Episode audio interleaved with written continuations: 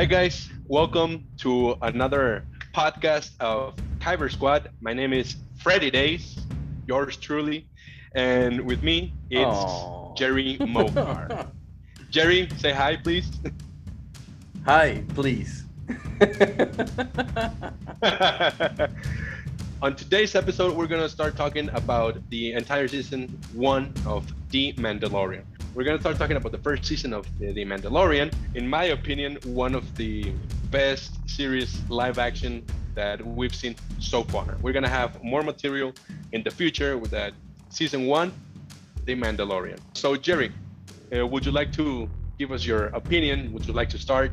Let's say episode one. Episode one, The Mandalorian. this actual um, new season or new live action series, if you will, kind of redeemed Star Wars. We had come from a very, very, very questionable sequel saga where fans got divided, but Mr. Jon Favreau and Mr. Dave Filoni, they they start with this scene Exactly. of pure fan service. We go back to a cantina. Oh my god, I need to go back to a cantina. Pandemic, please be over. and by the way, guys, guys and gals that are Yeah. watching us, have a beer, have fun with us while we talk, discuss about this. Um, and, and again, if if uh, you find that there's something that we were missing while talking about this, please drop down your comment. Let us know. That way we can improve on our content for you all. We see this exactly. cantina. At the end of the day, this fight, podcast, Yeah. this program is for you. Sorry, go ahead. It's for you. Sorry for Yeah.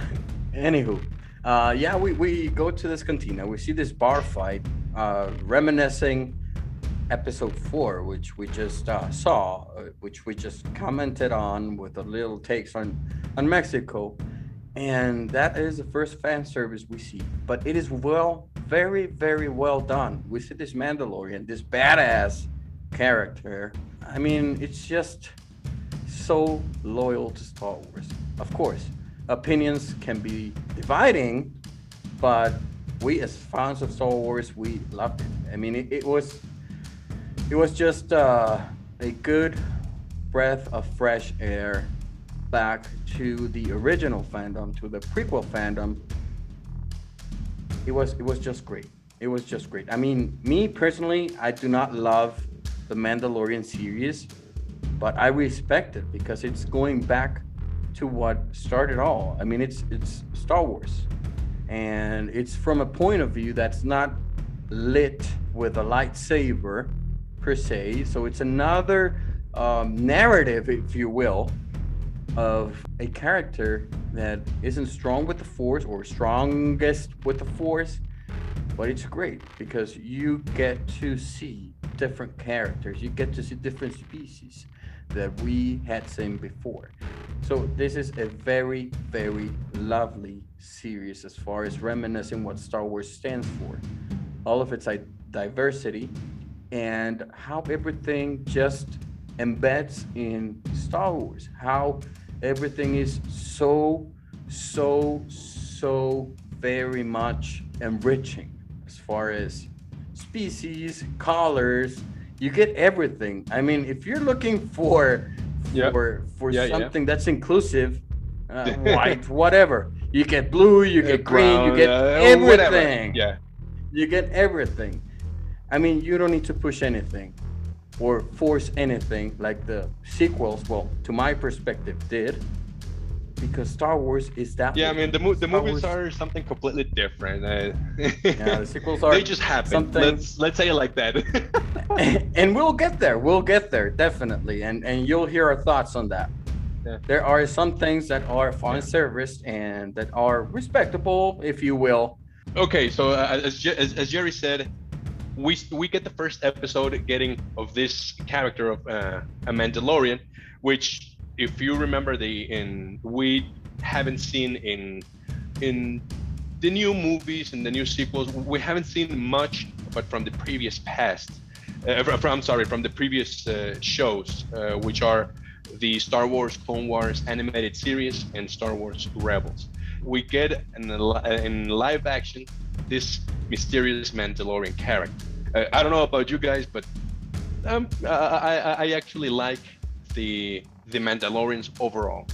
Yeah, they're, they're a nice breed. I mean, or race, if you will. They're well, not nice. Uh, they're not they're dogs. Not like, I mean, hey, don't don't call them breed. They're, they're, they're, they're not, not like well, culture or whatnot. But I mean, they're they're yeah. cool. They're cool. That's that's a word I was looking for. They're cool because they have their values, their culture, and everything is embedded in their lingo. And it is cool to see something different that than just the Jedi or the Force or just everything related to the Force and just having to give more power to a protagonist, which they did on the sequels, just because she was female and the Force is female, without any good background, switching the story over and over and over and over and over and over and over again, which I think is what pissed most of us fans off.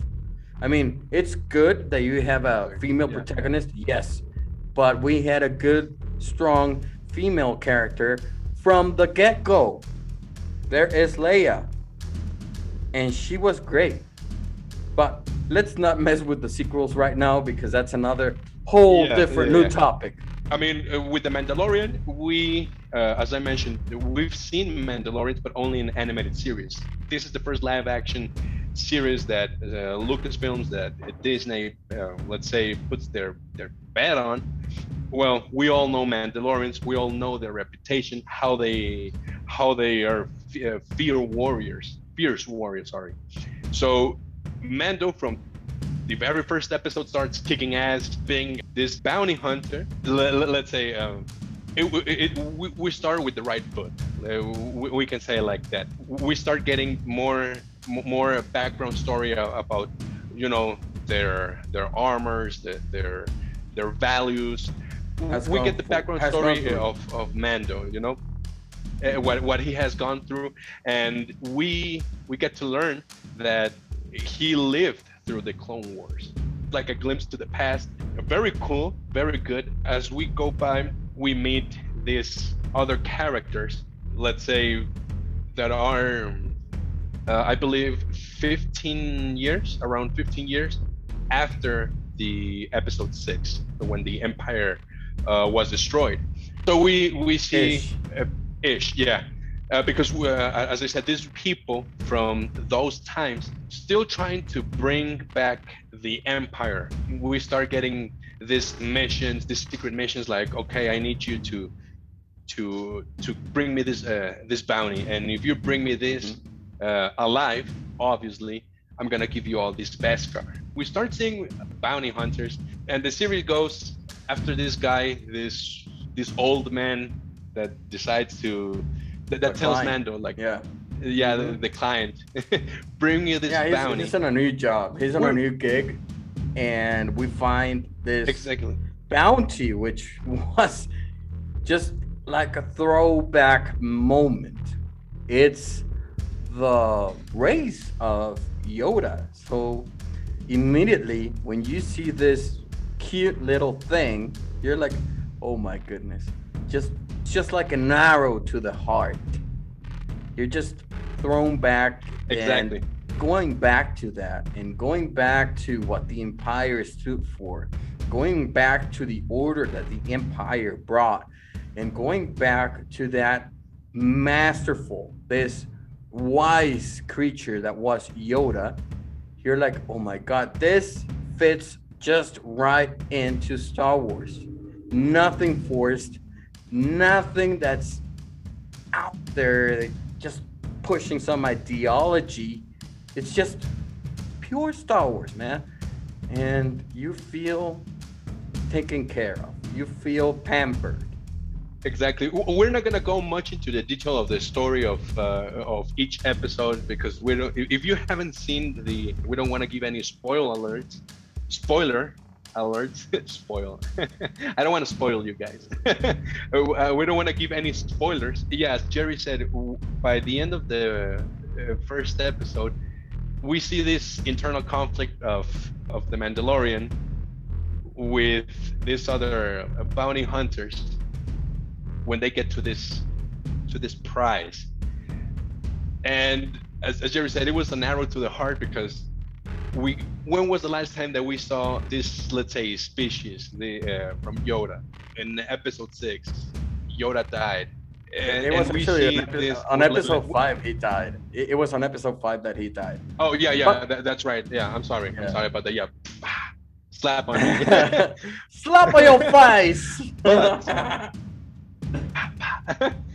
but let's say was this like uh, like a wink wink a new hope for this species which is well we learned through the series that it's also force sensitive so we start mm-hmm. like okay is this is this a baby from yoda mm-hmm. where does he where does he come from and we see this immediate click between the mando and this baby yoda we're gonna start calling him baby yoda because uh, no, I'm gonna call him Pascaline.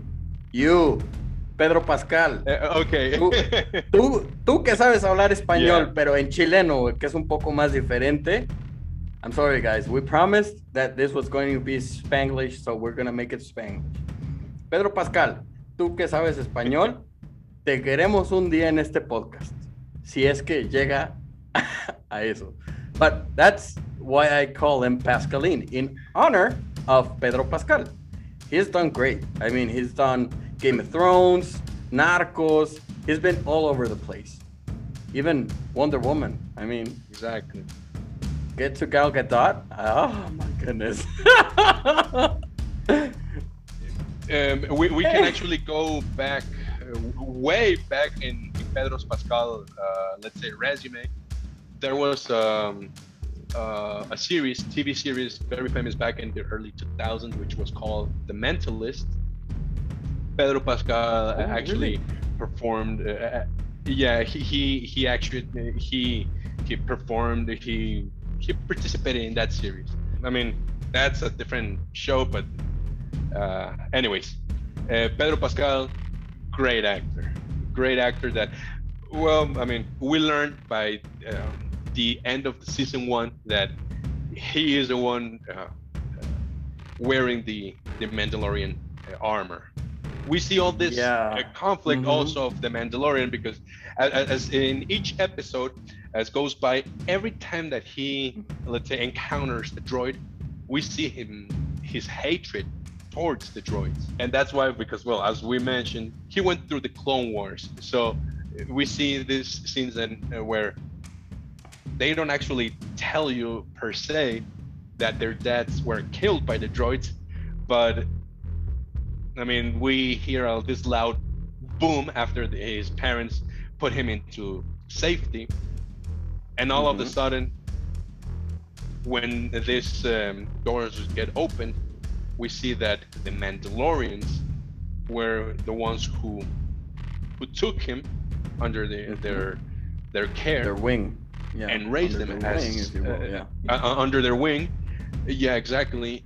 And they and they raised him under their uh, under their code, creed, under, their yeah, uh, creed, creed, under code. their beliefs, uh, whatever. But we get to see more Mandalorians.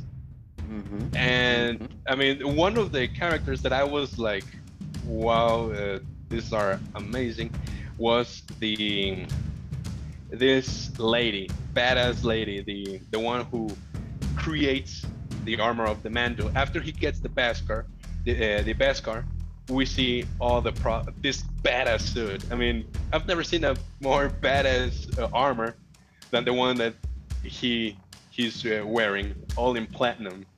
Just mm-hmm, mm-hmm. beautiful.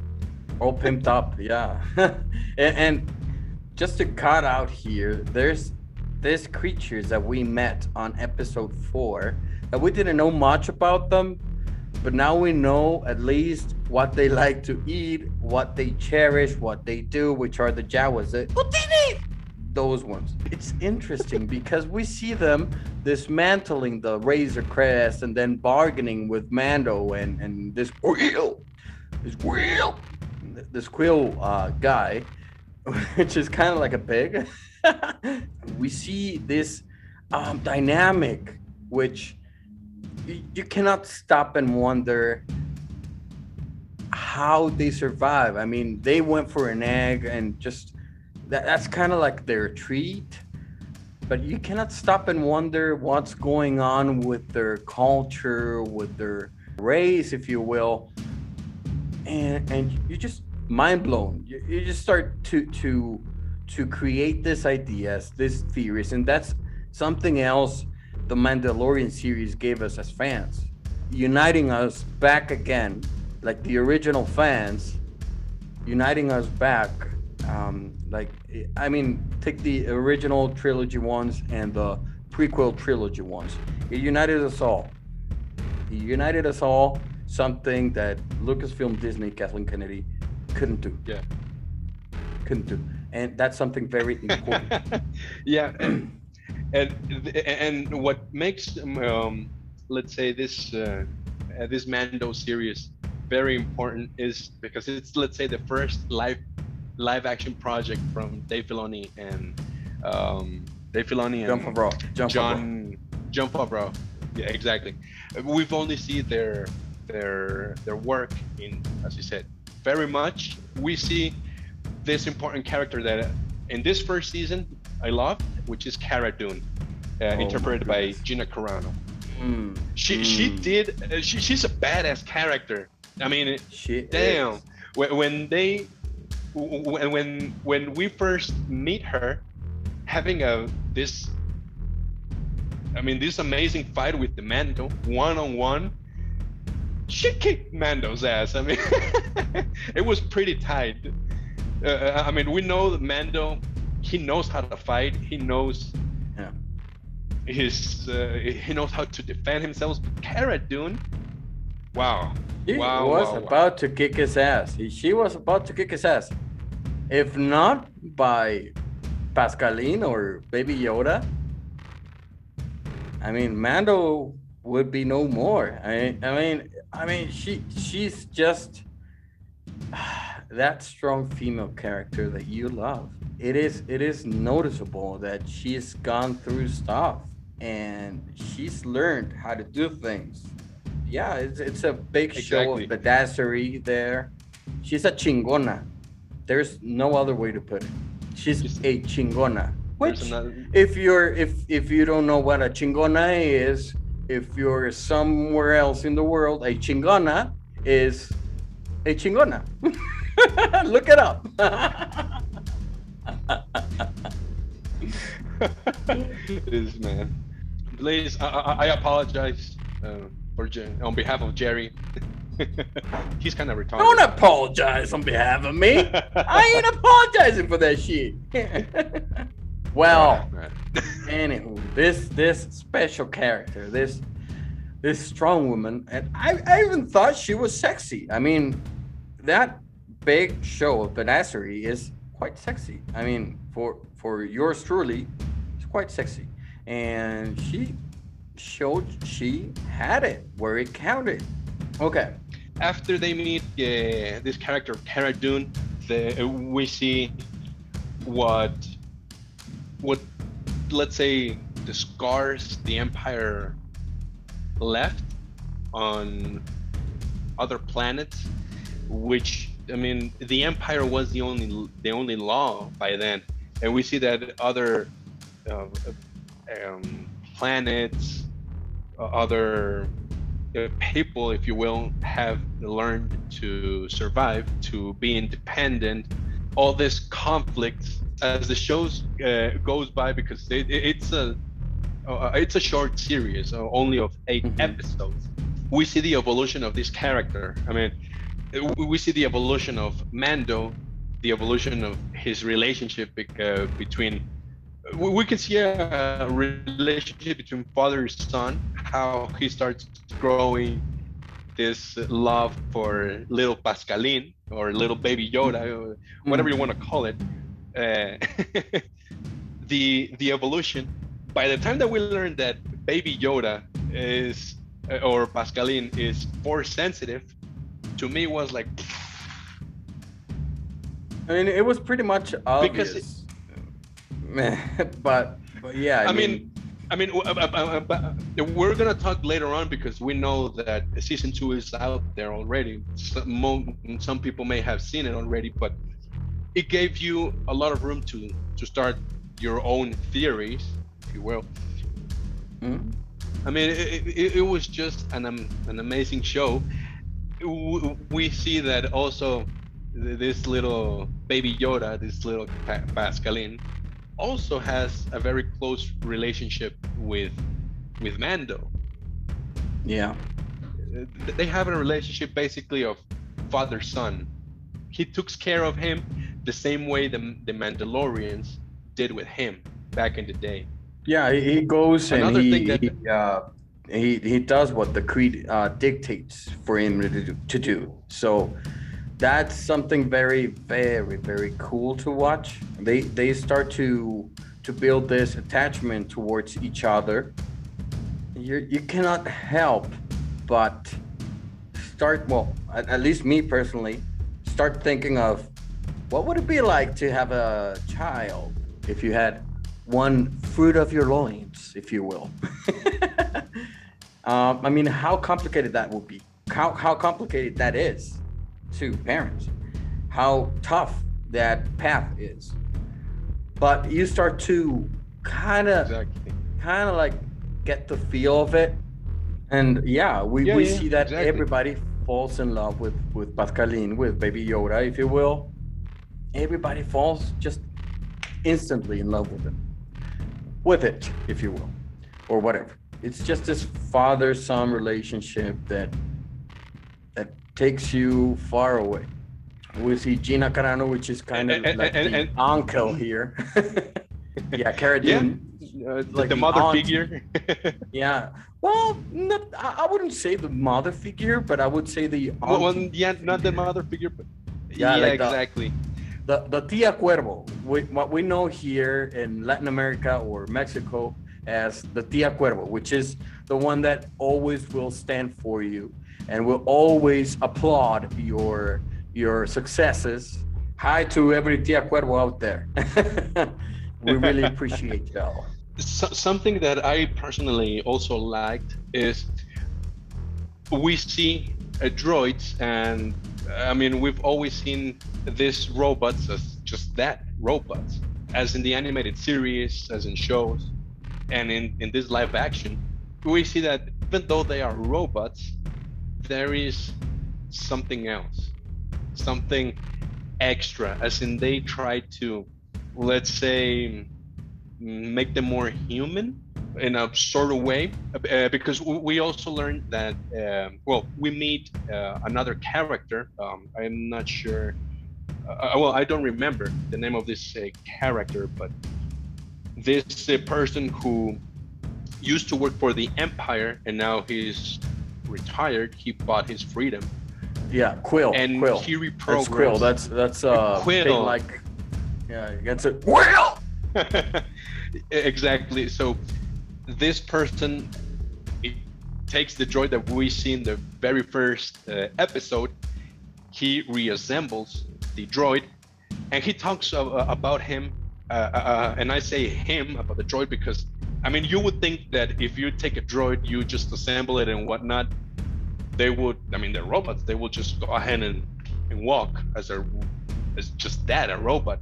But Yeah. it talks about this droid like like a human and we see this scene where he starts walking he starts grabbing things how it's a work in progress and he says that the droids are not that different than any human being and that's pretty impressive that's like okay and you start to appreciate other droids if you haven't already let's say like in the same way that we appreciate R2 the same way some may appreciate C3PO I personally don't like them that him that much him not it him Mhm. because they have their own personality.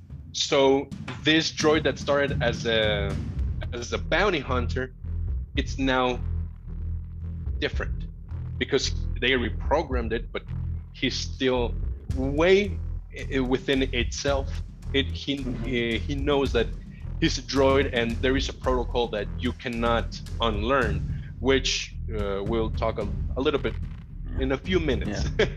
And, and But talking about this, this, episode, uh, talking, talking about this episode, one one very important thing to note here is that the director of this one, which is chapter eight, is Deborah Chow, who is the uh, director for the Kenobi series. So it does give us a good in-depth or at least some type of view of what the Kenobi series will be reaching for. And that was pretty good. I mean, I, I really thought that this was a, uh very, very strong chapter for her to direct and to guide us or at least give give us some type of understanding what the Kenobi series is going to go for. Now, the thing here to note is if Jon uh, Jon Favreau and Dave Filoni are going to be show running this or at least overseeing this, it's going to be great because Mando was just like that. If the other person goes and puts her fingers, her nails on it, I wouldn't be hoping for anything good. I, I would have low expectations. So let's just see what happens. I mean, that's a very, very acclaimed series that's in the works now. You guys judge. we'll talk about it. Let's say the Kenobi series uh, as uh, w- w- uh, I believe the the show starts next year. Uh, there are some. I mean, they haven't released any official date, but I believe in 2022 it's gonna come out uh, uh, live. something like that. Yeah. 2020, I believe. Uh, But yeah, I mean, talking about this uh, this series, uh, we see that even other characters, let's say, um, well, uh, something that we didn't mention at the very first episodes, we see this other, mm, how would we call it? This uh, character who's in charge of the uh, bounty hunter uh, clan. Guild. Or- or- Guild. Yeah, yeah, yeah. Uh-huh. Bounty Hunter Guild. that, that he saw uh, Pascaline, Baby Yoda, as just an object, just a bounty. At the um, uh, season, I, I believe it's episode six, when they are attacked, but this type of, I would say, dinosaurs just go fly and attack the camp. After uh, Baby Yoda saves him, and and we see this other force power that we only saw on episode uh, nine, where you can actually force heal. Uh, Well, actually, we don't know. We not not only see it in episode nine. We see like some uh, glimpses, some winks uh, from episode three, which was when Darth Sidious makes some sort of force health on uh, Anakin to try to save him or keep him alive. The same way we see Obi Wan doing with Luke on episode four, when it's like just putting her hand like, okay, let's see what happens. In episode nine, when he- heals Kylo Ren, and now Baby Yoda doing guild. hmm So it was pretty cool. It was pretty cool. And and that And that is then- Carl Weathers. That that is our Apollo Creed. so he didn't die. He didn't die. he just switched the franchise. Yeah, he's just acting a, a, a, a different character. He's not. Uh, But which is he? We see Um, that so, uh, uh, well- he he actually directs one of the episodes on the next season. But we'll get there when we get there. Just bear with us. yeah, and as we go, as we're getting closer to the great finale of the first uh, season of The Mandalorian, it was pretty impressive seeing all this all this clo- uh, these uh, stormtroopers. I'm sorry, I wasn't. I was gonna say clone troopers. stormtroopers getting into this uh, this bar, getting surrounded, and this amazing fight. I mean, just Yeah. I mean, and, and, and those stormtroopers, that's the 501st Legion. Um, so those are fans. And you can check that out on the um, extra content on Disney Plus. But those are actual fans acting on the series, so you cannot help and think, "Hey, what a privilege to be there." I mean, what a privilege to. Where can I apply for that? I would Well, like where, to. where can I apply for that? Yeah, yeah. I mean, put put a mask on me. I don't care. Bring me as an extra. I'll appreciate it. I'll give a shout out to you, as long as it's Jon Favreau and Dave Filoni directing. I wouldn't do the other thing. And then we see Giancarlo Esposito interpreting Moff Gideon. You have something I want. Oh my goodness, that phrase and that scene, it's just beautiful. Pretty, pretty, pretty easy to guess that that was going to be a good episode because that one was directed by Taika Waititi. Taika Waititi was the director of Thor Ragnarok, the Thor movie that that just uh, made everything that was before that look better. I mean, it was dark, it was dark, it was dark, it was dark, but to my judgment, to my personal judgment, of course, I could be wrong. It wasn't done quite well, but Taika Waititi just came out there, gave it some comedy, gave it some thought to it, embedded everything, and made it good. And Taika Waititi, by the way, is the voice of this droid, this IG-11 unit that Freddie talked about some minutes ago. it's just great. I mean, everything he jumps on looks like he has to do some sort of cameo, right? So, so you get in Thor Ragnarok, he's the voice of Korg, which is is the uh, character of Hey man, I'm Korg. I'm kind of like the leader here. Well, I ain't gonna escape. now." okay, so uh, fun facts. I didn't know about this that you're talking about Taika Waititi. Uh, that, that's cool. that's pretty cool. Now you know. now I know. The Mando series is just full with emotions. I mean, some minutes you're laughing, some minutes then you're like, you're you're sad, you feel frustrated, you feel angry, like, ah. There's a bit of everything. Mm-hmm. I mean, me personally, it's one of the saddest uh, moments where where I felt like, oh man, it's when they when they kill Quill. Man, I just felt that right in my heart. Uh, He was trying to get Baby Yoda to safety, but then this um, uh, these scout troopers in, in their bikes Yeah, I, they just lo- I kill love him. They take Baby Yoda.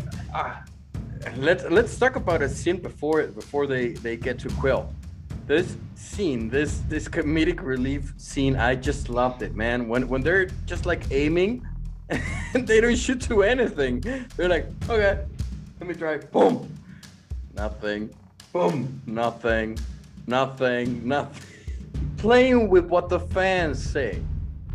They're like, hey, stormtroopers hit nothing. So it's just like playing with that again, getting back to the fan base. It's about that. Star Wars is about that. It's not about pushing an agenda. I mean, you can still push an agenda, but being loyal to us fans, that's what we're all about. but, but, but let's say, uh, talking about But bro, for president. talking about what you mentioned, I mean, just like a parenthesis here, uh, there's an explanation about why the stormtroopers never never hit their targets, and that's because we all know, or well, at least most of us know that they, they are not clones. They're not a, a breed. They, they the clones they do are uh, they are a breed. Mhm. Stormtroopers are people who regular people like you and me, which the Empire hired to be their troops, Well, part of their uh, of their troops. they- I mean, yes, they are trained, yes, but they are not They didn't hire them. who you get.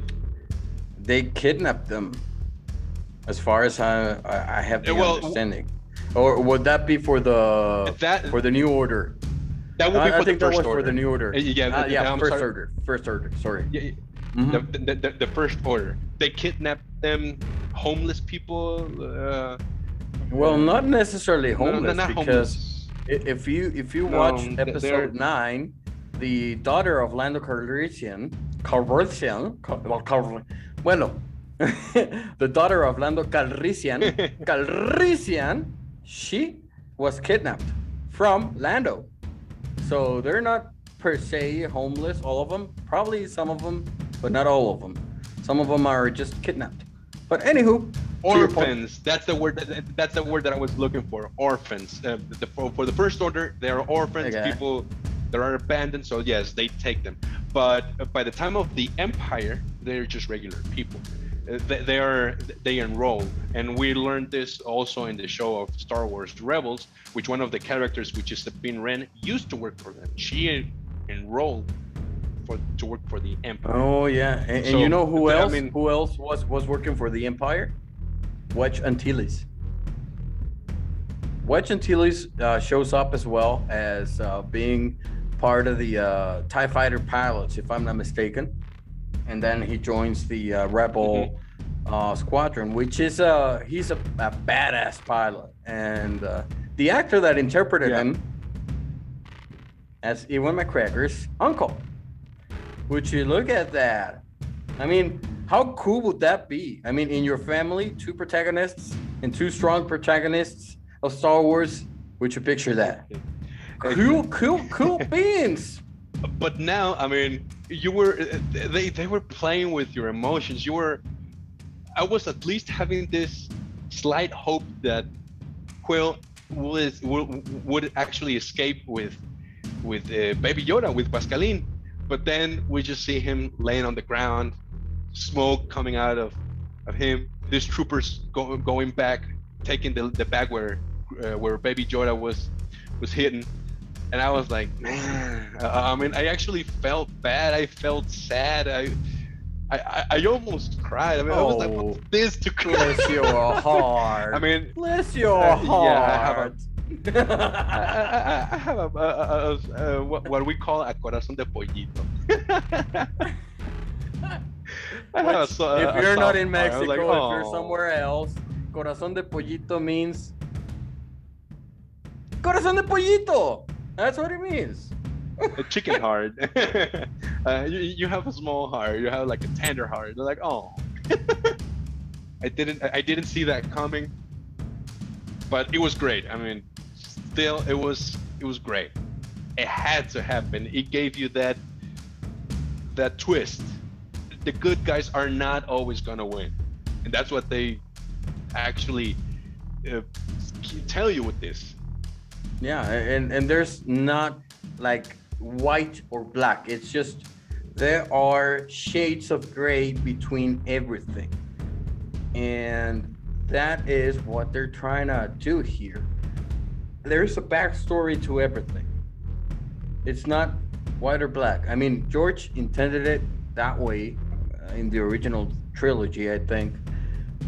But it's it's not just all about that. I mean, there's always experiences that are going to change you or going to change the trajectory of you as a person.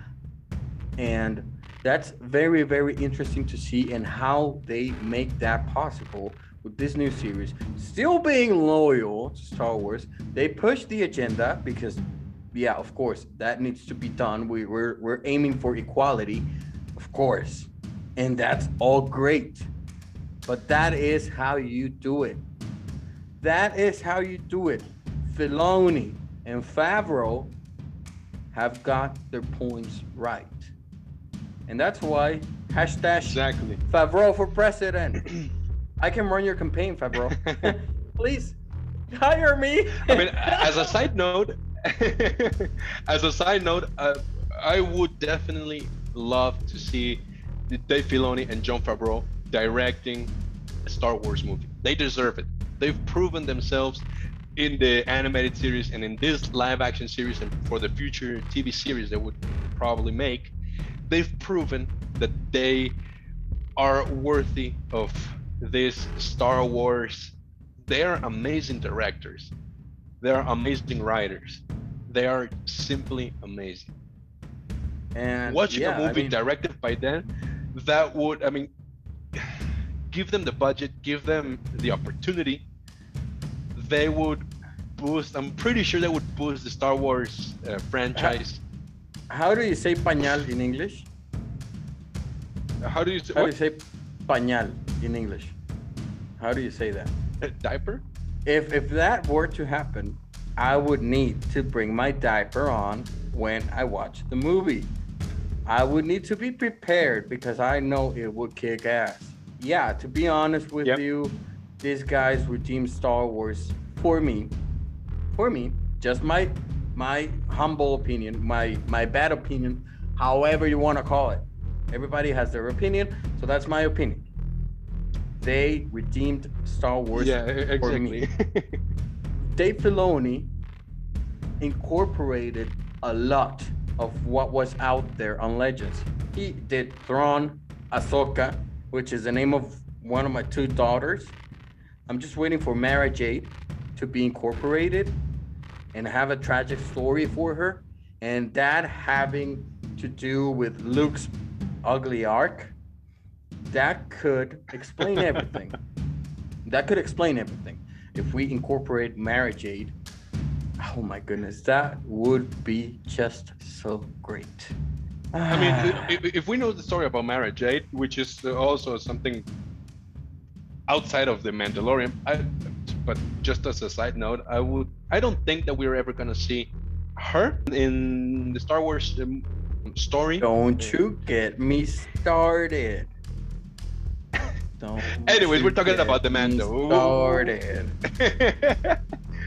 we'll talk about that later. We- We'll, we'll make Yeah. a, a kyber picante, a spicy kyber, to talk about all of this. And going back to this amazing battle, which is preparing everything for, you know, for the final episode.